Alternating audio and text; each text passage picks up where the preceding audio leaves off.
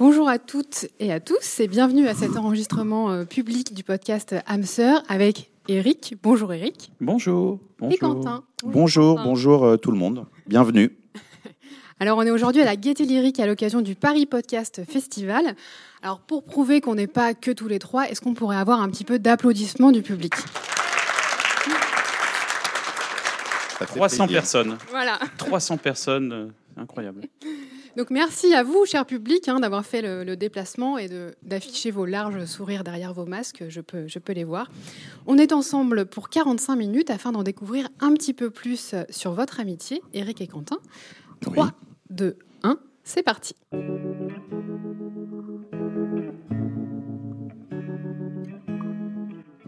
Quentin, c'est. C'est un peu le grand frère, je pense.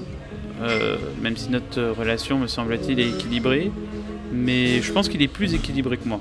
Moi, je suis un peu plus. On va dire foufou. Lui, je pense qu'il a une vie euh, plus euh, posée. Ça veut pas dire chiant ou quoi que ce soit. Quand j'ai attention, c'est non, c'est quelqu'un de plus, peut-être plus sage, plus pondéré, plus, plus calme. Eric, à la base, c'était mon mec. Mais on s'est très vite séparés pour euh, créer une relation euh, artistique. Euh, et en fait, on était co-auteurs, nous sommes toujours co-auteurs, un duo de- donc d'auteurs. Et nous sommes devenus un duo à l'écran. Et aussi à la radio, puisque nous avons une émission de radio sur France Inter qui s'appelle Le Grand Urbain. Hum, bah, je le présenterai comme quelqu'un bah, de sympa, déjà de curieux, d'ouvert, drôle, assez pince sans rire justement, parce que d'un premier abord, comme il est grand, il peut avoir une mine euh, plutôt sévère.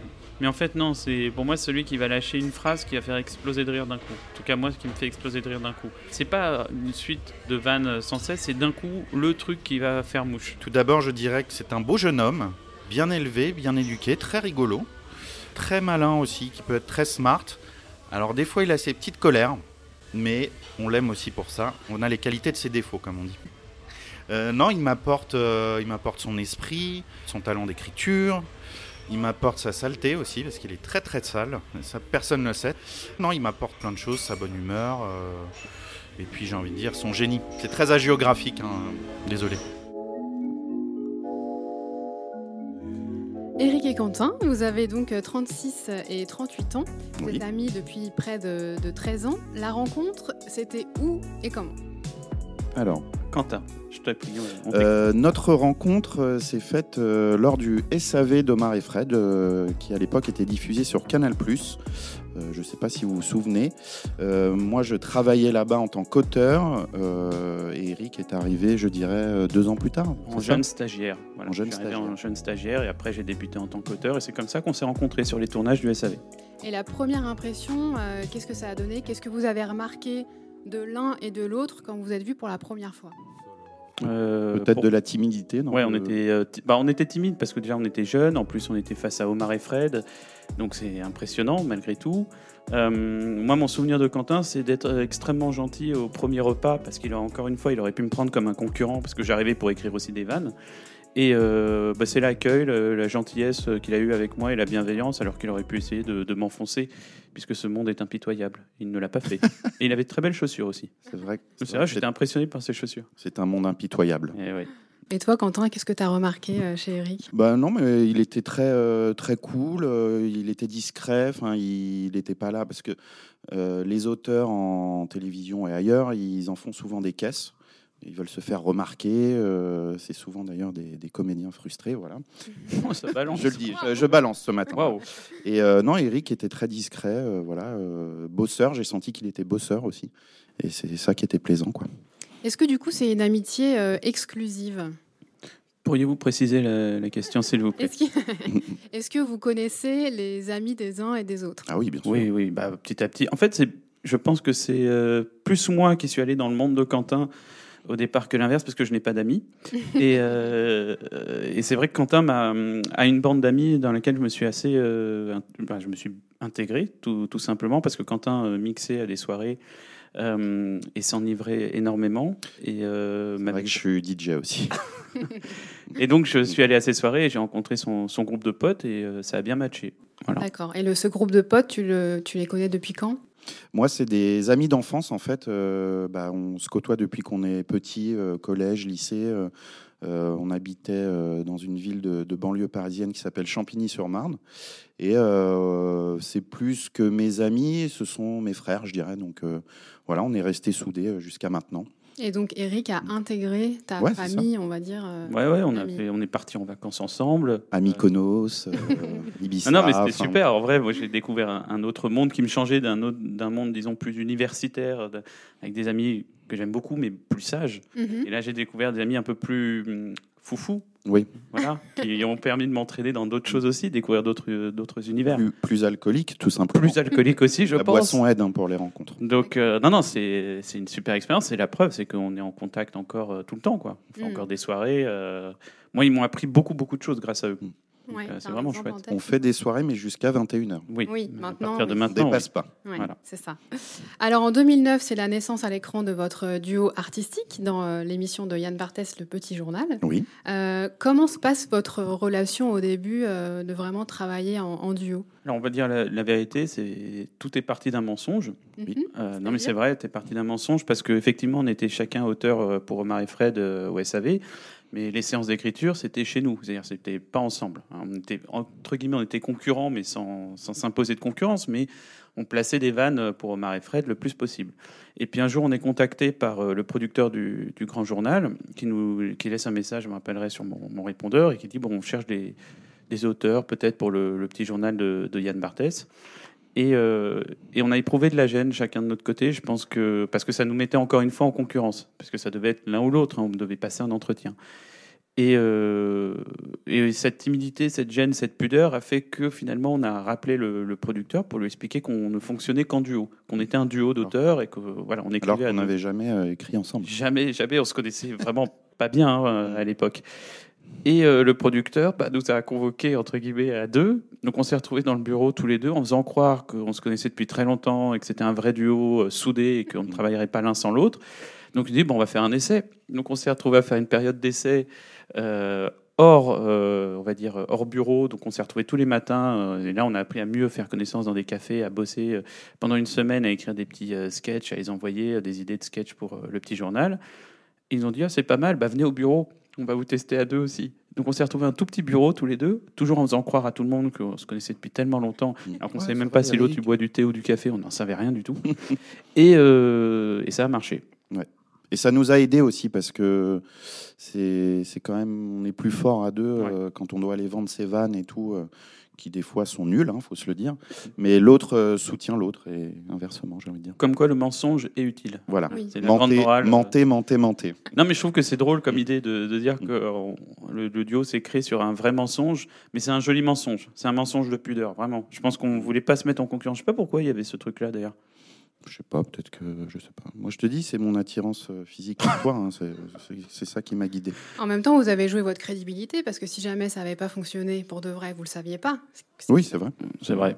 Et surtout que jusqu'à la fin, ils ont essayé de, de nous détacher parce qu'à un Ah moment, ils nous proposaient bah, l'un va faire le lundi, le mardi et le vendredi, et l'autre va. Enfin voilà, ils essayaient d'alterner. On a tenu bon, on a été solidaires, mine de rien, mais Ouais. ça a été payant. Hmm. Et alors, comment ça s'organise euh, à ce moment-là, vos journées? Euh, Comment viennent les idées, les tournages? Est-ce que vous vous entendez surtout à chaque fois pour les, les- idées à traiter Bah déjà, c'est un rythme extrêmement soutenu, c'est-à-dire que, bon, comme tout le monde, on arrive au bureau à 8h30, 9h. Euh, on lit la presse, on cherche des idées, on va les présenter au producteur. Le producteur nous dit oui ou non. Euh, ensuite, on se met à écrire le sketch. Euh, vers 13h, on commence à tourner. Euh, le sketch doit être terminé à 15h maximum pour que le- les monteurs puissent le monter, pour 17h, pour une validation finale de- de- du sketch et de l'émission. Puis, Donc, puis euh, re- remodification. Alors après, là-dessus, on n'a pas le temps de se disputer. Si Oui. c'est ça la question, Non, en c'est fait, on n'a que le rythme, il était. Si on, si on commençait à se disputer, à dire ah bah non, machin, enfin, on n'a pas le temps. Hmm. Techniquement, c'est c'est- c'est aussi bête que ça. Et je pense que Et Quentin a cette intelligence-là, et, j'espère moi aussi, c'est que plutôt que de perdre son temps à se disputer pour dire qui va avoir la meilleure idée, etc., etc. on s'en fout. Mm. On fait, euh, il y a une conciliation. Jamais, d'ailleurs, il y, a eu un truc qui est très agréable aussi, c'est que jamais l'un va dire euh, euh, c'est mon idée par rapport à l'autre. Jamais. Mm. On dit toujours, on présente, c'est une règle tacite qui s'est installée entre nous, c'est toujours nous deux. Vous saurez jamais qui a eu l'idée de telle vanne, etc. On dit on, on dit nous, toujours, parce que ça évite les problèmes justement d'ego. Mm-hmm. Et ça, on s'en est débarrassé très très vite et c'est un gain de temps euh, génial. Alors, il est arrivé qu'on ne soit pas d'accord. Oui, bien sûr. Mais on en discute et on essaie de trouver une meilleure idée. Euh. Ouais, soit on trouve une meilleure idée. C'est ce que nous ont appris Omar et Fred. Exactement. si on n'est pas d'accord avec une idée, bah, on propose autre chose de mieux ou de moins bien, je sais pas. Mais on ne dit pas juste c'est nul. Ouais. ouais, et c'est pas mal pris mm. euh, quand vous êtes Non, parce que c'est simple, il suffit de dire je suis pas sûr et si l'autre dit si ça peut marcher, et eh ben on tente. Mm. C'est pas un truc de, on va pas, je sais pas comment expliquer je, pense que c'est une vraie chance de ne pas se bloquer par rapport à ça. Parce qu'on voit plein de. On sait très bien que l'ego dans une société, gna, gna, gna, gna, mais euh, de ce point de vue-là, on n'a pas de, de, problème. Mhm. On arrive assez bien à gérer le, le truc à deux. Puisqu'encore une fois, ce qui se passe, on est un duo. C'est-à-dire que si ça rate, et on a eu des échecs, bien évidemment, ou si ça réussit, c'est à deux. Mhm. C'est pas l'un ou l'autre, c'est à deux. Donc de toute manière, euh, on est deux pour affronter, j'ai envie de dire, euh, le reste du monde. Donc, nous, euh, sommes des âmes sœurs. Oui. j'ai l'impression. Ou âmes frères. Mm. on ne sait pas. Est-ce que vous avez un souvenir d'amitié mémorable de cette période où là, vous vous êtes dit, OK, on est amis, c'est sûr? Bon, Il y, a plusieurs, il y a plusieurs choses. Moi, j'ai quand même ce souvenir, parce qu'à l'époque, on avait la chance de pouvoir aller faire des émissions à Cannes. Ah, et il y a... Et un jour, euh, José Bové vient à Cannes pour présenter un film sur les moutons du, Larzac. C'est vrai. Hein. Et nous, on se dit, bah, ce serait une bonne idée de, se, de faire la vie des moutons à Cannes. Donc, on se déguise en mouton. Mais on trouve vraiment, il faut imaginer des costumes de mais moutons vraiment des costumes euh, pétés nuls. C'est pathétique. Avec les, les, oreilles qui tombent et tout. C'est pathétique. Et on, est à Cannes, hein, festival de Cannes. Et on se dit, on va, bah, on va vivre la vie, les moutons vont, vont vivre leur vie canoise. Et on se retrouve euh, dans le, la discothèque, le, VIP room. En mouton. en mouton. déguisé en mouton en VIP room, au milieu de la piste de danse, il n'y a que des restas autour de nous. Ouais. Je pense que c'est le moment le plus humiliant, mais en même temps, j'avais des fous rires. Mmh. Donc, tu vois, des mecs qui dansent en mouton. et là, le réalisateur nous dit bah, Allez-y, allez au milieu de la piste de danse et dansez en mouton, ça va être génial et tout. Et là, euh, affiche complète. Ah non, mais c'était. Mais en même temps, je pleurais de rire, mais c'était pathétique. Voilà, c'est sur ce genre de moment, je pense. Ouais, c'est de... là, on a, on a bien bien ri. Surtout, après, on s'est retrouvé quand même à prendre un scooter, à monter à deux sur notre scooter, toujours déguisé en, mouton, en mouton, et à rouler dans Cannes en étant filmé. C'était pathétique. Mhm. Mais c'est un mais bon de solidarité, quoi. Parce que finalement, il faut affronter le regard des autres. On en a bien rigolé. C'était ridicule, mais ça ne tue pas, visiblement. ça a renforcé en tout cas ce lien. Euh, ouais, parce qu'on se protège aussi, parce mm. que euh, parce que on le sait, on a tous, on peut tous aussi avoir des soucis euh, perso, donc on se protège l'un l'autre par rapport au travail. S'il y en a un qui va moins bien, eh ben l'autre va prendre directement le leadership et va s'occuper de tout en, attendant que l'autre aille mieux. C'est aussi ça, c'est ça qui est agréable dans ce duo et en équilibre. Il y a des fois où bah ouais, on a des soucis perso, donc. Mm-hmm. Donc voilà, c'est aussi dans ces moments-là. d'eau, ce genre de voilà. trucs. Euh, Quentin, la dernière fois, la machine à laver ne fonctionnait pas, j'ai dû prendre le leadership. Terrible, terrible. Remarquable. Mm. Alors, quand je vous ai demandé euh, une autre date euh, marquante, marquante de votre amitié, mhm. vous m'avez répondu 2012, notre premier festival Calvi on the Rock, en mhm. Corse, donc. Alors, qu'est-ce qui s'est passé là-bas? Ah bah, moi j'ai découvert la vie. Hein. Ah, non mais en fait Quentin y allait déjà avec sa bande de potes et, et je les ai suivis. ça a changé ma vie. Hein. Je ne suis plus le même homme. Alors il faut nous donner des détails. non mais parce que c'est que des fous rires, que là on n'est plus dans un truc de travail, on n'est plus à Paris parce que aussi c'était notre premier. Non il y avait eu Cannes, mais c'était notre premier vraie vacances en dehors de travail. Donc il y a une autre, une autre intimité. Il y a, il y a. Vous étiez combien? Une dizaine, je dirais, facile, ouais. Mhm. Non, mais c'est le, c'est le plaisir de traîner en bande et puis de faire n'importe quoi. Et puis, euh, c'est vraiment les connards de Parisiens, tu sais. Ouais, ça fait un peu ça. Ouais, d'aller à quelle vie trop cool. mais euh, non, non, non, c'était. Euh, non, c'est des fous rires, je sais pas, c'est du partage, ça mm. se décrit pas. C'est juste que échapper aux gendarmes, c'est tous ces trucs-là qui. Mais plus que d'autres moments que vous avez pu vivre tous les deux, celui-là, il est marquant parce non, mais on a, on a eu des petits. bon, Euh, en gros, on était dans une habitation et un, matin, on est rentré euh, ivre. Voilà. Doit-on raconter Et cette anecdote quand Doit-on raconter cette anecdote Et l'exclusivité. hein. ne nous jugez pas, mais on a trouvé ça drôle de jeter les comment ça s'appelle les, Les meubles, les, les meubles, le mobilier de piscine dans la piscine. Ne nous demandez pas pourquoi. pas que le mobilier de piscine, mais enfin voilà. Sauf que le propriétaire avait des caméras et il a voulu nous virer de la maison le lendemain matin. Et en fait, cette histoire-là est passée dans le journal local, en fait. Donc Eric et Ah. Quentin font n'importe quoi au festival. Voilà. On a bien rigolé quand On est des punks, voilà. On est. Ouais, ouais, il fallait. Il y en a qui saccagent des chambres d'hôtel. Non, je euh, pas saccagé. Mais on a, Attention quand même. on n'a pas que des histoires liées à l'alcool et tout. hein. Ouais, ouais, vous on en a faites plein d'autres hein. choses, vous en faites pas. Ouais, Mm. il se passe, il se passe Mm. d'autres choses. Mm, mm. Bon, il y a un autre moment euh, qui a marqué euh, votre amitié, c'est quand vous avez chacun euh, perdu quelqu'un de très proche euh, Oui. au même moment. Mm. Euh, Est-ce que vous pouvez nous en dire un petit peu plus? Bah, euh, c'est assez simple. C'est que moi, j'ai perdu mon père. euh, C'était en 2011. Euh, donc voilà, moment très douloureux. J'imagine qu'il y a aussi des gens dans la salle à qui c'est arrivé. Et Eric, euh, même chose, euh, deux ans plus tard. Et on avait le même âge. Il avait 30 ans, j'avais 30 ans quand c'est arrivé. et puis Ouais. on était... Enfin, c'est... C'est bizarre, hein, c'est des choses comme ça de, de vie. euh, Mais par rapport au duo, je pense que à ce moment-là, bah, forcément, j'étais pas très bien. Eric m'a vachement épaulé, soutenu, même dans le travail et tout. Et quand ça lui est arrivé, bah, je lui ai un peu renvoyé la balle. Et je pense que ça, ça, ça, ça a bien soudé le, le- le duo aussi. Et Ouais. puis surtout, ça, Mm. c'est bizarre, mais c'est une expérience. Enfin voilà, on va pas faire trois heures dessus. C'est marrant parce que même d'en parler, c'est bizarre, on n'en parle jamais. Non, non, vraiment, on n'en parle jamais parce que ça n'a- en vrai, ça n'a pas grand intérêt. Bah, mais euh, des- non, non, ça- c'est Non, mais Bon, eh, on n'en parle jamais. Ok Bon. C'est vous qui m'avez donné. Mais, oui, mais tu vois, j'avais pas précisé. Et je pense qu'en plus, on s'était posé la question est-ce qu'on va en parler Mais euh, non, mais ce qui est intéressant, c'est que, je- en revanche, c'est que chacun comprend ce que l'autre a vécu à ce moment-là, Mm. qui est quand même extrêmement particulier. Euh, c'est c'est très particulier, c'est indescriptible, c'est ce- sans faire le machin, mais c'est ce que Roland Barthes appelle euh, l'avant et l'après. Euh, le sommet euh, du deuil et voilà et donc on, on sait ce qu'on a vécu on sait ce qu'on ressent on euh, n'a pas besoin d'en parler mais voilà on, on a compris certaines choses je pense sur la vie euh, l'un l'autre Mais ils vont ressusciter apparemment. Oui. On nous a dit. Ouais, ouais, Ouais, ouais, ouais, ouais. on est sur de la Mm, science mm. on investit là aux États-Unis il y a des il y a des Le transhumanisme, ouais, ça existe. Mm. D'accord, ok.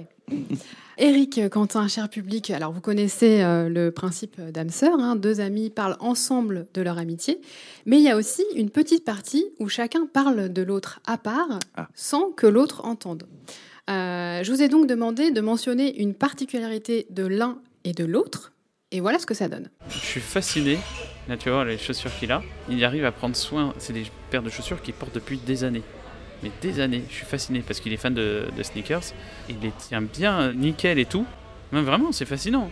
Donc, il n'oubliera jamais de prendre soin de, de ses chaussures. Si quelqu'un veut lui faire une très bonne blague un jour, il lui vole son sac avec son ordinateur, bien sûr, il lui rend après. Mais euh, c'est la, je crois que c'est l'objet dont il ne se sépare jamais. Avec des pommes bio aussi. Ouais, toujours une pomme bio sur lui. Alors Quentin, est-ce que tu peux montrer tes chaussures à- au public? Oui, oui. Alors bon, depuis combien de temps tu les as ces chaussures? Ça fait exactement 17 ans que je les porte. Pour de vrai? Non, non, c'est Ah. pas vrai. c'est pas vrai. le non. public. Oh. Ah. Non, oui, j'ai un peu ce vice de collectionneur de, de basket. euh. Ouais, c'est D'accord. surtout de les tenir en bon état. Ouais. Non, mais c'est fascinant. hein, Je comprends pas. Moi, mes mes chaussures, je les éclate en trois mois. Je, hein. Je suis un peu maniaque, voilà. C'est quelque chose, Mm. Eric, que tu avais remarqué dès le début auprès, Ouais, euh, auprès c'est de. Quentin. Ouais. Non, mais il y a, il y a- Ouais, ouais, bah oui, parce que les chaussures sont impressionnantes à chaque fois. Ouais. Il m'en avait, m'en offert une paire d'ailleurs. Oui, c'est vrai. Euh, Que bleu. tu as éclaté en trois jours. Voilà. Non, oui, bah, je m'avais offert pour mon anniversaire une paire de, effectivement, de Jordan. Bref, ouais. Et, euh, et la pomme bio, alors tu valides? Bah, c'est- tout est dans mon sac. Il a raison. C'est ça qui est drôle, c'est qu'en vrai, je suis- ce matin, j'hésite. Je me dis, est-ce que je vais venir avec mon sac? Si quand même, on sait jamais. Donc j'ai pris mon sac, j'ai mon, voilà, j'ai mes affaires. Comme ça, si les gens veulent me raqueter, ils savent maintenant. D'accord. Manger bio. hein. L'alimentation, très important. Tellement Alors- parisien tout ça. Alors on a parlé de, de votre époque euh, Canal, vous avez aussi euh, réalisé un film. Ah. Vous, vous co-animez depuis un an sur France Inter l'émission de radio Le Grand Urbain, Oui. consacrée aux musiques urbaines. Mhm. Euh, et depuis quelques semaines, vous êtes sur scène avec le spectacle On ne peut plus rien rire. Une autre étape donc euh, de votre amitié euh, productrice de contenu. Comment est née l'idée d'écrire ce spectacle? Je crois qu'on a eu le pif déjà. Parce que, Ouais, lancer ouais. un spectacle là au mois d'octobre, c'est une très très bonne idée. Ouais. Et ça, euh, si vous avez besoin de conseils, vous nous Ouais, dites. Sur l'avenir, vous nous dites. Non, pour... non, mais en plus, ce qui est génial, c'est qu'on a commencé à l'écrire il y a plus d'un an. On s'est dit, euh, bon, on va faire une tournée en province pour commencer. On va le faire en 2020 et puis on va prendre les dates de mars à mai. Voilà. Bon, bah voilà. Voilà. Donc euh, on s'est dit, c'est pas grave. C'est- Tout a été annulé, c'est pas grave. On garde la foi, on va attendre que le gouvernement gère tout ça. Covid Nickel. terminé. Et on Ouais. commence le spectacle à Paris d'Ether en octobre. Et voilà. Voilà, voilà. Bon, bah voilà, voilà, quoi. Mais ce qu'on se disait, c'est qu'on va peut-être faire une tournée mondiale l'année prochaine, donc euh, peut-être un signe du retour de la peste. Je Voilà. sais pas, on va voir. Euh, Mm. Donc maintenant, il est à 19h. Alors, comment il est né ce spectacle Euh, Ça faisait longtemps qu'on avait envie de faire, euh, d'essayer euh, de, faire un spectacle. Et puis, euh, bah, on, s'est retroussé les manches, puis on a écrit. Et euh, petit à petit, bah, l'idée est née. Au départ, on voulait faire un spectacle sur un spectacle. Oui, concept bizarre, mais d'expliquer comment faire un spectacle en humour, etc. Et puis ensuite, on, ensuite pardon, on s'est dit, à force de bosser, que l'humour, c'était un bon sujet, parce que le, le spectacle traite de l'humour, justement, et étudie toutes les formes de l'humour, des plus anciennes jusqu'à maintenant. Et, euh, et c'est comme ça qu'est né, en fait, finalement, au fil de l'écriture, euh, bah, ce, ce spectacle. Oui, puis on se disait que c'était intéressant de traiter euh, le rire sexiste, le rire raciste. Enfin, on évoque tous ces sujets-là pendant une heure et quart. Parce qu'il y a bien un moment où on a besoin de rire, c'est en ce moment. Ouais. Et oui. Ouais. Et oui. Non, mais c'est vrai, le rire a pris une telle importance dans notre Mm. société maintenant. Euh, par rapport à avant, c'est devenu essentiel. Donc, euh, la preuve, les gens se, quand même vont. Il y a de plus en plus de spectacles, euh, de one man, de stand-up, etc., etc. Donc, les gens viennent, ont besoin de rire. Il besoin de paraît, se il paraît que 7 Français sur 10 se trouvent drôles. Oui, c'est- non, mais c'est Ah, une vraie vrai, étude. C'est une vraie étude. Ah, On est incollable. hein. On Ah a ouais, tellement ouais, bossé ouais. sur le truc. Mm. euh, venez voir le spectacle, vous allez apprendre des trucs. Et comment s'est passée l'écriture du coup? Ça a mis du temps. Ouais, on a pris notre temps. Mm. Alors, si, voilà. On a pris notre temps parce qu'on voulait faire euh, qualitativement, on voulait pas reproduire des erreurs qu'on avait déjà pu commettre. Donc, on a bien pris notre temps pour euh, bien écrire, euh, se renseigner. parce que c'est important aussi d'avoir du recul entre ce qu'on avait commencé à écrire et bah, évidemment la fin. Il y a un gouffre énorme. Donc, on a énormément évolué par rapport à ça. Et si on parle techniquement, on fait des séances d'écriture. On se retrouve, on- chacun de notre côté, on envoie à l'autre. On, on a un Google Doc qu'on partage. On a un autre, on a un co-auteur, Bertrand Delair, Ouais, qui était euh, l'auteur du SAV d'Omar et Fred avec nous. Donc euh, voilà. faut que tous les lauriers soient sur nous. Oui. Oui, oui, c'est tout. C'est nous. C'est nous. Que nous. non, mais alors Bertrand Delair, qui était l'auteur du SAV d'Omar et Fred, donc la boucle est bouclée. Je l'ai dit il y a deux secondes. Ah, pardon. Oh là là. Voilà. Je suis pas attentif. Euh, Eric, tu parlais d'erreurs à ne pas, à ne pas commettre. euh, Tu hum. penses à quoi? Bon, euh, c'est évident au film, Ouais. qui a été un échec. euh, Donc vous avez réalisé un film? Non, pas réalisé. Ouais. Écrit Non, non, et on a joué. écrit et joué. Grosse Mm. erreur, Sophie. c'est terminé. il s'énerve. Il faut Il savoir revenir sur ces échecs. Ah non, mais on s'en fout complètement. Non, non, alors je, j'ai aucun Bon. problème pour en parler. Je m'en fous complètement au sens euh, positif. hein. C'était une super expérience, euh, pleine d'erreurs à tous les niveaux. Mais comment c'était venu l'idée de faire un film Bah, un producteur nous a contactés, il disait faites un film. Ouais. Donc Ah ouais. là, euh, tu dis, bah, tu vas pas dire non. Donc tu es content, tu dis oui, sauf que euh, Ouais. c'est là où il faut apprendre à dire non parfois. Et je pense que par jeunesse et une expérience, on n'a pas su le faire parce que encore une fois, nous on- à la base on est, on vient de rien. Donc euh, on a gravi les échelons un par un. Euh, alors un jour, quand quelqu'un vous contacte, dit euh, on va faire un film et je vais produire votre film, tu dis ah, Waouh. ouais, cool. Mm. Sauf que euh, bah, ça prend du temps d'écrire un film. Sauf que nous, on n'avait pas le temps parce qu'on était en quotidienne, donc tout a été fait très très vite. C'est une commande entre guillemets, hein, d'une Mhm. certaine manière. C'était pas voilà. Donc euh, avec les erreurs, toutes les erreurs à tous les niveaux. euh, Comme on dit, c'était très bien jusqu'au jour de la sortie. voilà. Mm, mm. Sorti quand même un 21 juin, un jour de fête de la musique, euh, où il fait hyper chaud et tout le monde est dehors. Tu dis ouais, il y a peut-être un truc qui a pas été bien bien fait là-dedans. Il y a Ouais, peut-être un accompagnement qui n'a pas été. Ouais, mais Ah, Ouais, et puis même nous, euh, prendre Ouais, notre temps sur l'écriture, enfin, c'est de notre faute aussi. Il fallait, fallait euh, peut-être plus bosser et tout. euh. non, non, mais on est responsable. euh, c'est un- euh, une- collectif, mais on est mais c'est une très bonne leçon, ce qui Mais- nous a bien servi pour le spectacle. Mais justement. alors, comment, comment est-ce qu'on prend un, un tel échec comme ça? Euh, bah, Il y a pire, avec hein. du Xanax, et puis voilà. Non, mais il y a- Tout Non mais franchement, on a connu des trucs pires dans notre vie. On oui, en c'est parlait tout à l'heure. C'est- plus un drame pour les médias parce que ça, ça crée évidemment. bah, on va en parler, ça fait du clic. Et c'est- Oui. bon, en vrai, c'est chiant. Oui, c'est chiant pour l'ego parce que euh, pendant- bah, tu travailles le lendemain, tu vois des trucs, euh, le film ne marche pas, etc. C'est Oui. chiant pour l'ego, mais après, Pour ne rien vous cacher, ce qui est dur, c'est le- les réseaux sociaux. oui, Tu voilà. te fais défoncer sur les réseaux, c'est Complètement l'encaisser. gratuitement, Tu ouais. dis bon bah je lis pas, mais tu finis toujours par lire un ou deux commentaires.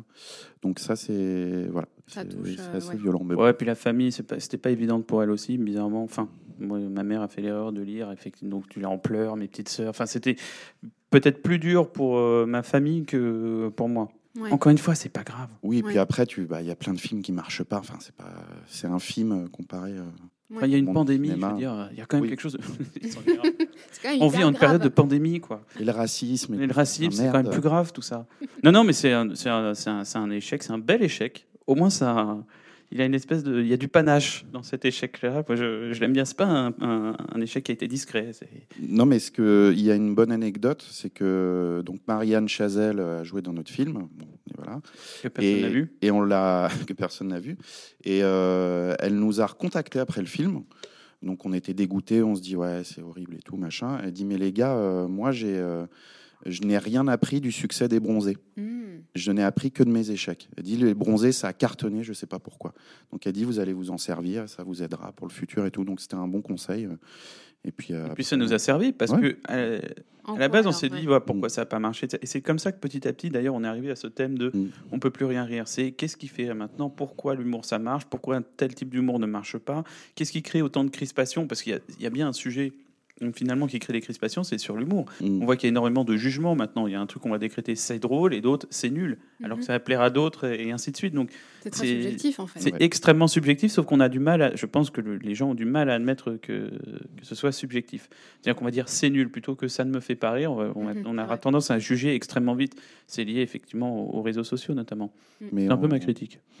On peut annoncer qu'on fait un- le numéro 2 du film. Ça, Qu'est-ce que ça me ferait rire Il se lance dans une galère. Non, mais du coup, ça a été un peu le terreau de, de la création de ce spectacle. Donc c'est hyper. Bah non, oui et non, parce qu'on a eu, honnêtement, on C'est a un eu- autre projet, le spectacle. Ouais, c'est un autre projet parce qu'on a eu besoin aussi de, de calmer un peu les choses, euh, se recentrer sur euh, bah, ce qu'on faisait en télé, etc.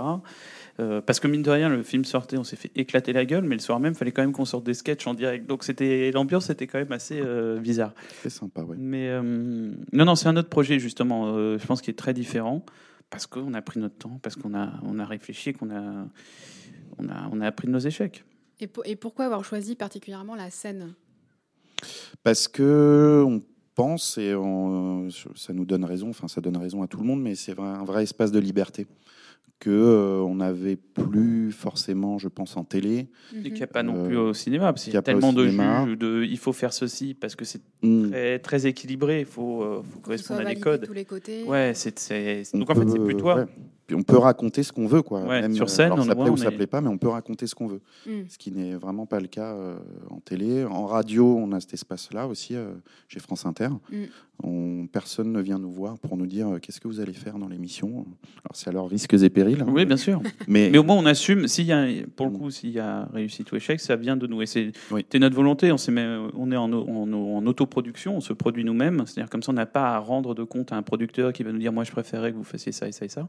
Et puis, il y a un rapport direct avec le public qu'on n'avait pas euh, en télé, puisque bah, il y a l'écran. Et là, au moins, on, voilà, on a des vrais ressentis du public. Euh, toi, le soir, quand ça se marre, c'est quand même génial. Il y a un vrai, vrai rapport, quoi. bah, si- s'il n'y avait pas eu le spectacle, là, on serait pas là en train de Tout à fait. pouvoir échanger euh, ou nous écouter. Et alors, du coup, c'était votre, euh, votre première scène euh, la semaine dernière? Euh, première date à Paris. Première Ouais. date à Paris Bon, enfin, c'est quasi notre première scène, puisque c'était notre onzième date seulement, vu Ouais. que tout a été annulé à cause du confinement. Voilà. Et comment, comment est-ce que vous êtes senti sur scène Parce que c'est particulier. Bon, un petit, un petit stress, mais on a plus euh, stressé euh, à nos premières dates. C'était à Nantes en janvier. Oh, vie de ma mère. Euh, là, c'était. Ouais, c'est. Alors, c'était comment bah, Bah, dites-vous que c'est à Nantes, là où on était, Mm. euh, qui est super bien, hein, euh, le lieu est bien, je veux dire, mais c'était notre première scène. C'est là où aussi c'est un truc d'amitié, de duo, c'est que bah, on prend notre petit bagage, on n'est que tous les deux, puisqu'on on est en autoproduction, on a décidé de vraiment faire les choses à deux. Il n'y a personne pour vous coacher. Non, On, On a- de l'autostop pour y aller, enfin, qui sont vraie galère. on prend notre euh, TGV, on arrive là-bas, puis on voit la, la scène, et puis on nous explique que euh, en fait, les- il y a pas les loges ne sont pas derrière la scène, mais de l'autre côté euh, de la salle, comme si les loges, enfin, je vais pas montrer du doigt puisqu'on est en podcast radio, donc ça ne sert à rien. Mais euh, donc on Derrière dit, une salle, admettons. Voilà, derrière une salle. Donc on nous dit, bah, avant le début du spectacle, vous vous installez derrière le rideau et vous attendez. Donc, bah, là, il, Et puis il- t'entends tout le monde qui est là. Ouais, Ouais, donc le rideau se ferme, drôle. toi t'es derrière, c'est ta première, et là tu vois le public, enfin t'entends le public s'installer, tu l'entends parler, murmurer, effectivement, Oh, j'espère que ça va être drôle, oh, j'espère, tu crois que ça va être comme à la télé, tu les entends murmurer, et toi t'es là, tu dis, merde, qu'est-ce qui va se passer, ça va s'ouvrir, et ton texte, Euh, enfin on se dit, est-ce qu'on a eu la bonne idée de faire ça? C'est on s'est dit, oh, merde. voilà, faut y aller. Faut y aller. mais c'était très cool, justement, c'était, c'était hyper, hyper cool, Et ça vous a plu, en tout cas, pour, euh, pour euh, vouloir recommencer? bien Ah sûr. bah oui, oui, oui. non, on annule, on annule nos dates là, on arrête. Non, mais malgré, euh, malgré le couvre-feu, maintenant c'est à 19h, quoi. Mm. Oui, voilà, c'est ça. Mais justement, euh, comment s'est passée votre amitié pendant le, pendant le confinement? Ah bah on s'est, euh, on échangeait par euh, par réseau quoi, interposé par Zoom. Oui, puis on bossait quand même, Ouais. même de loin, Mm. mais euh, chacun chez soi, mais on bossait, parce qu'on poursuivait l'émission. Donc, euh, bizarrement, c'est comme s'il n'y avait pas eu trop de séparation, j'ai l'impression. Parce qu'on se voit quand même, On se voit 350 jours par ouais, an. on se voit... euh, À peu à peu près. non, mais même, Mm. regardez, on est un samedi, on se voit. Donc, Oui. euh, on s'est vu. Il y a- donc, il y a toujours, on se voit tout le temps. Vous avez tout le temps Hmm. Mais euh, non, ça n'a- pas- parce qu'on faisait beaucoup de vidéos, parce que mine de rien, on communiquait quand même beaucoup. Donc Ouais, euh, non, on ça n'a pas changé. pas- euh, non. ça pas bizarrement. Vous n'avez pas ressenti de manque euh, particulier De pas vous voir, de pas... bah, on se voyait. Ouais, vous voyez pas. non, mais je sais pas comment expliquer. euh, Puis on, non mais on était au téléphone, enfin, Ouais, il y a pas de. fax, enfin. ouais. non non. Qu'est-ce que, qu'est-ce que vous adorez faire euh, quand vous travaillez pas ensemble? Ah bah alors, plein de choses. Hein, bachata, toi. Ouais. mm. Ouais, Très bachata, moi. Euh, non, j'imagine que Eric bouquine beaucoup. Moi, je, je, je vais pas mal au musée. Voilà. Donc, euh, non, chacun ses petits. euh, Moi, j'écris. Voilà, c'est pour ça que j'ai mon ordi en fait toujours sur moi. Ouais. C'est pour pouvoir à n'importe quel moment euh, me poser quelque part. des petits plats de cuisine. euh, voilà, quoi. Le dalle de Quentin est magnifique. Ouais, c'est vrai que très bon dalle. Euh, Ah ouais, Ça donne envie. Comment est-ce que vous imaginez votre amitié dans 10 ans? Ah, bonne question. Bonne question. Pareil, Euh, mais déjà, plus, faut que la pareil, pandémie mais plus s'arrête. riche. Voilà. Faut que la, pan- la pandémie, il faut qu'elle s'arrête, hein, parce que déjà, on ne sait pas si on sera là dans 10 ans, tous. Ou On je- va dire que oui, comme ça. Euh, bah, je sais pas du tout. On verra. Non, on verra, ouais. le- je sais pas, euh, toujours partir en vacances ensemble. Ouais, ça, oui, ça, on rigolera. Mm. Bon, Partez- il- vous partez systématiquement en Non, vacances enfin, ensemble on Non, on fait se une fait semaine ensemble. oui. toujours, le, Mm. bah, toujours, même avec la bande, euh, c'est un rituel maintenant. D'accord, ouais. Donc, euh, c'est un rendez-vous euh, qui fait du bien, où on se défoule un peu. Et euh, non, dans 10 ans, pff, oh là là. si on m'avait dit déjà il y a 10 ans qu'on ferait un spectacle, Hmm. qu'on on serait sur un. Enfin, c'est improbable. Encore une fois, tout ça ne vient de, vient de nulle part. C'est ça qui est drôle. Mm. Il faut imaginer qu'on s'est rencontrés. T'avais quel âge? Euh, 9 ans, je crois. 9 ans Non, mais je crois que j'en avais C'est 20. jeune pour un stage. J'avais la 22 vingtaine, ans, quoi. toi t'avais 24, j'avais 22 ans. Enfin, tu vois, comment on pouvait imaginer un seul instant Encore une fois, on était assis dans un studio, un canal par terre, et on regardait Omar et Fred faire des vannes qu'on écrivait. Donc, comment on aurait pu imaginer tout ça Alors, comment imaginer dans 10 ans euh, Non, c'est qu'on ait toujours notre curiosité commune, et puis de créer de nouveaux projets, je pense, euh, comme on fait maintenant. Quoi, de... Et vous vous dites euh, assez euh, différents l'un de l'autre. Vous pensez que c'est ça qui a fait que vous avez a- accroché? Ouais, je pense. bah, Je sais pas, on peut être amis en, en se ressemblant, on peut être amis en étant très différents. Je sais, Mm. il n'y a pas d'explication. Je pense que c'est une amitié assez particulière pour ne rien vous cacher. Euh, non, mais c'est vrai, je pense que c'est bizarre quoi? parce que Ouais. Parce que je pense qu'il y a énormément de pudeur, bizarrement, entre nous. Euh, Enfin, je sais pas ce que tu en penses. Oui, Mais euh, je pense qu'il y a une espèce de. Il y a une vraie pudeur, il y a du respect. On est dépendant l'un de l'autre. Parce que d'un point de vue du taf, on est dépendant l'un de l'autre. Parce que euh, euh, Quentin sans Eric ou Eric sans Quentin, c'est pas la même chose. On ne Euh, connaît pas vos noms de famille d'ailleurs. tout à fait. Ouais. Donc, euh, donc voilà. Donc c'est. c'est- moi, c'est Mobutu, mon nom de famille.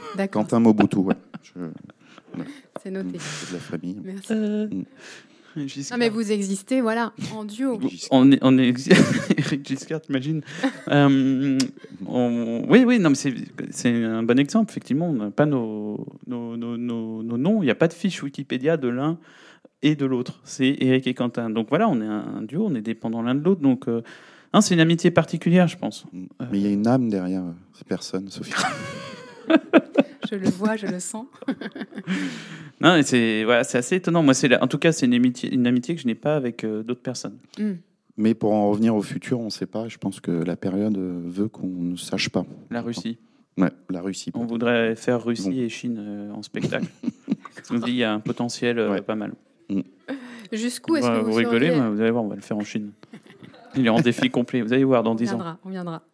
Euh, Jusqu'où est-ce que vous seriez capable d'aller l'un pour l'autre? Bah, je, enfin, Pas loin quand même, hein, très loin. euh, Peut-être pas géographiquement, mais Non, non, mais je, pense- non, mais quand, je pense qu'il y a une- encore une fois, il y a une vraie euh, solidarité. Donc, euh, il n'y a pas de. Mais on l'a prouvé à plein de, à plein de reprises. On se l'est Mm. prouvé sans le vouloir. C'est-à-dire que c'est, on est déterminé là-dessus. Je le sais. On lâchera pas l'autre, même si on propose à l'autre un projet euh, super. On, a- on, on dira ira c'est à deux. bout. Non, mais c'est vrai, je sais plus Non, sur quoi on vrai. nous l'a posé récemment, machin. Et on dit, c'est deux. C'est comme ça. Mm. Parce qu'on va pas se. Enfin, c'est comme ça, point. et en cas de. T'entends, c'est comme ça. Oui, j'entends. c'est comme ça, j'ai l'impression, non Comme ça. Et en cas de, je sais pas, de petits euh, problèmes euh, banals, euh, est-ce que vous appelez directement, euh, vous vous appelez directement, je sais pas, une panne euh, par exemple ou un truc comme ça euh, Une panne, c'est-à-dire. sur la route, ah, j'entends. La panne de machine être- à laver. mal- ça peut être très mal pris. Euh, Il est minuit, quand j'ai une panne, Qu'est-ce on peut venir m'aider. Qu'est-ce que je c'est fais chelou, alors, quand même. euh, Un peu histoire. limite. Bon. Non, non, on peut s'aider pour des petits. Non, mais je euh, sais pas, est-ce que c'est votre réflexe de. Bah, oui et non. C'est-à-dire que Ouais. moi, je vais, à titre perso, je vais pas non plus euh, emmerder Quentin, entre guillemets. Il faut aussi, enfin, tu vois, il faut varier les. Oui. Embêter d'autres personnes aussi, quoi. C'est-à-dire Euh, qu'on travaille déjà, on a beaucoup de choses à gérer à deux. Si au moindre souci, tu appelles l'autre, tu dis à un moment. Pour monter une étagère, on s'appelle pas. Voilà. D'accord. Non, mais c'est vrai. C'est-à-dire qu'il faut Mm. aussi laisser la Le liberté. déménagement, euh, tout ça. euh, Ah, on s'est aussi, on s'est, Ah, on a mais- déménagé beaucoup de fois, c'est surtout vu nos en fait. histoires. euh, Ouais. C'est oui, on a, mais- euh, on a- on a oui, à un souvent- moment j'ai beaucoup déménagé parce que j'ai Mm. été recherché par la police et, Oui, c'est euh, vrai. et Quentin m'a beaucoup aidé. Non, non, mais on évite de. Je pense qu'on se laisse aussi respirer l'un l'autre. Par exemple, pendant il y a des vac- les vacances. Alors certes, on fait la semaine de vacances au début ensemble l'été, mais on peut ne pas se donner de nouvelles pendant deux semaines. Bah, il faut, il faut. Parce qu'il faut laisser Mm. l'autre euh, respirer, surtout quand l'autre a une vie sociale, a une copine ou des choses comme ça, quand il est épanoui. Oui, oui, oui, oui. Je vois très bien, Eric. Alors que l'autre, pas trop. On peut être épanoui seul, Mm. Quentin, c'est pas un problème. Donc vous avez jamais envisagé d'emménager ensemble, par exemple? Non, quand même Faut pas. pas, là, ça devient pervers tout ça. T'as une panne, tu m'appelles, tu veux qu'on emménage ensemble? C'est quoi le délire? Mm. Non, non, on Tu viens monter fou. une étagère. Ouais. Non, mais encore Bon, une fois, on passe soir, tellement reste- de temps ensemble. Reste ce soir. Oui. je- Mm. Non, non, euh, justement, c'est important de se laisser ces espaces de, de, respi- de respiration. Parfois même, il y a des fois où je m'empêche de l'appeler euh, s'il y a un souci en disant on va attendre un peu, on va voilà. on est Est-ce que vous avez le temps de ressentir le manque? Mais Ah, je non, non, ça, je coup, pense pas, non. Non. Ça, je Mm. pense pas. Ah non, parce qu'on est tout le temps. Mm. On est tout le temps. Mm. Enfin, c'est-à-dire que même quand on, on nous même sur les groupes, on nous contacte à deux. Et puis s'il y a une décision à prendre, par exemple hier, il y avait un truc, euh, une décision à prendre parce que pour les États-Unis, parce qu'on va aller jouer euh, à Washington. euh, bon, je peux pas. Bon, je le dirai plus tard, mais non, non, ne dis pas, ne dis pas. en 2022, mais je peux pas valider tant que j'ai pas la réponse de Quentin. Donc Ouais. euh, non, non, il faut. On, est, on fait une assemblée générale, on dit à chaque fois, mais à deux. Voilà. D'accord, Mm. ok, On a une entreprise à deux. hein. Ouais, c'est- tout à fait. Ouais, Alors, on on était arrive- chef d'entreprise. Ouais. Parlons Ouais. business un peu. euh, le truc. Bon, on arrive à la fin de, de- de cet entretien. euh, Ah non, non, non. Ce n'est pas la fin. On reste encore 2-3 heures ensemble. ouais. Ouais. Moi, j'ai un truc à levé pour 14 rien. heures, il fait Voilà. froid. Oh, ça va, il reste encore un peu de temps. Il nous reste au moins 20 minutes. En tout cas, je voudrais vous faire euh, écouter euh, ce que vous m'avez répondu quand je vous ai demandé votre définition de l'amitié. Et je vous demande d'être euh, attentif jusqu'au bout parce qu'il se pourrait qu'il y ait un petit bonus à la fin. Oh, les bateaux, la définition de l'amitié, mais je pense que c'est quelqu'un à qui on peut faire euh, confiance, quel que soit le temps, quelles que soient les choses qu'on ait à lui dire ou à lui avouer, qu'on peut appeler et, qui vient. S'il y a un problème, il, doit venir. Mais je pense que plus l'ami- l'amitié demande un peu de, maturité. Ça prend du temps pour qu'on comprenne ce qu'est vraiment l'amitié. Et que ça exige euh, non pas des sacrifices, mais des responsabilités. Ma définition de l'amitié, c'est la fraternité. Parce que je pense que dans l'amitié, il y, a un- il y a un côté euh, fraternel. euh, Pour des filles, c'est la, sororité. Je pense que pour moi, c'est ce côté-là de frères, de s'épauler. euh, il peut y avoir des histoires mais, ou des embrouilles, mais on se reparle quand même derrière. Enfin, pour moi, c'est la, la fraternité. Quoi. Une valeur qui se perd d'ailleurs. qui est la maxime de la République. Voilà. Bonne soirée à tous. Merci d'avoir écouté cet épisode spécial d'âme sœur consacré à Eric et Quentin. N'hésitez pas à aller écouter les autres épisodes sur toutes les plateformes de podcast et à laisser plein d'étoiles et de commentaires. âme sœur a aussi son compte Instagram, le bien nommé sœur podcast. Mille merci à Eric et Quentin pour leur confiance, à qui je laisse en bonus le mot de la fin. Une manie. Alors, il oublie parfois de me mettre en copie des mails. Et moi, ça m'agace énormément. Mais euh, alors, dans un dossier un peu plus euh, poussif, euh, il a la faculté de, boire, euh, d'enchaîner les shots de vodka euh, de manière assez euh, volumineuse, on va dire. Ça peut dépasser la dizaine. Et après, ça va, non, non, il tient la route. hein. Il tient la route. Mais voilà, il est, très bon sur le binge drinking. Quentin n'est pas, pas souple au sens euh, physique du terme. Dans les mouvements, hein. Après il est très grand le pauvre, mais c'est vrai qu'il n'est pas, il est pas souple. Hein. Je sais pas s'il arrive à toucher le bout de son genou. Non là je rigole. Euh, Mais euh, non, non, il n'est pas ultra souple. Voilà. Je vais lui dire de se mettre au yoga. Ça l'aidera. Merci beaucoup Eric Merci. et Quentin. Merci, accepté. merci à Ouais, tous, je- toutes et tous d'être venus, ça fait plaisir. Je comprends mieux. Mm. Parce qu'à chaque Non mais c'est drôle le truc des mails, ça l'énerve vraiment, mais je me rendais pas compte. Moi je suis inattentif, moi j'ai un problème d'attention, donc je fais des trucs très vite. N'oublie pas de me mettre en copie du mail. Et c'est le truc avec un point. Et là je, mais je pensais pas. c'est drôle. Faudrait être vigilant. Ouais, je comprends maintenant. Mm. Putain. Donc on vous retrouve tous les mardis et les mercredis au Petit Palais des Glaces à 19h. À 19h. Vous êtes les bienvenus. hein. Rentrez Ouais. à temps avant le, le couvre-feu. Ouais, on a calculé. Normalement, c'est bon. Merci à Thibaut de Saint-Maurice, directeur du festival, pour sa confiance. Merci, Merci, Thibaut. À Lucas Merci. à la programmation. Merci, Merci, Lucas. Merci à la gaieté lyrique. Merci la gaieté lyrique. Swan à la À Swan, technique. à la technique. Euh, Aujourd'hui, merci à vous, Merci à vous. public, merci beaucoup. Auditeurs, auditrices. Et à très Alors, bientôt. On était 300 au départ, Ouais. mais là, on est près de 450. hein. Au Ouais. moins, au moins. Dans une salle de 100 personnes, c'est pas mal. Bravo. pas mal. Cluster, là. Merci en tout cas. Merci, Merci beaucoup. Merci.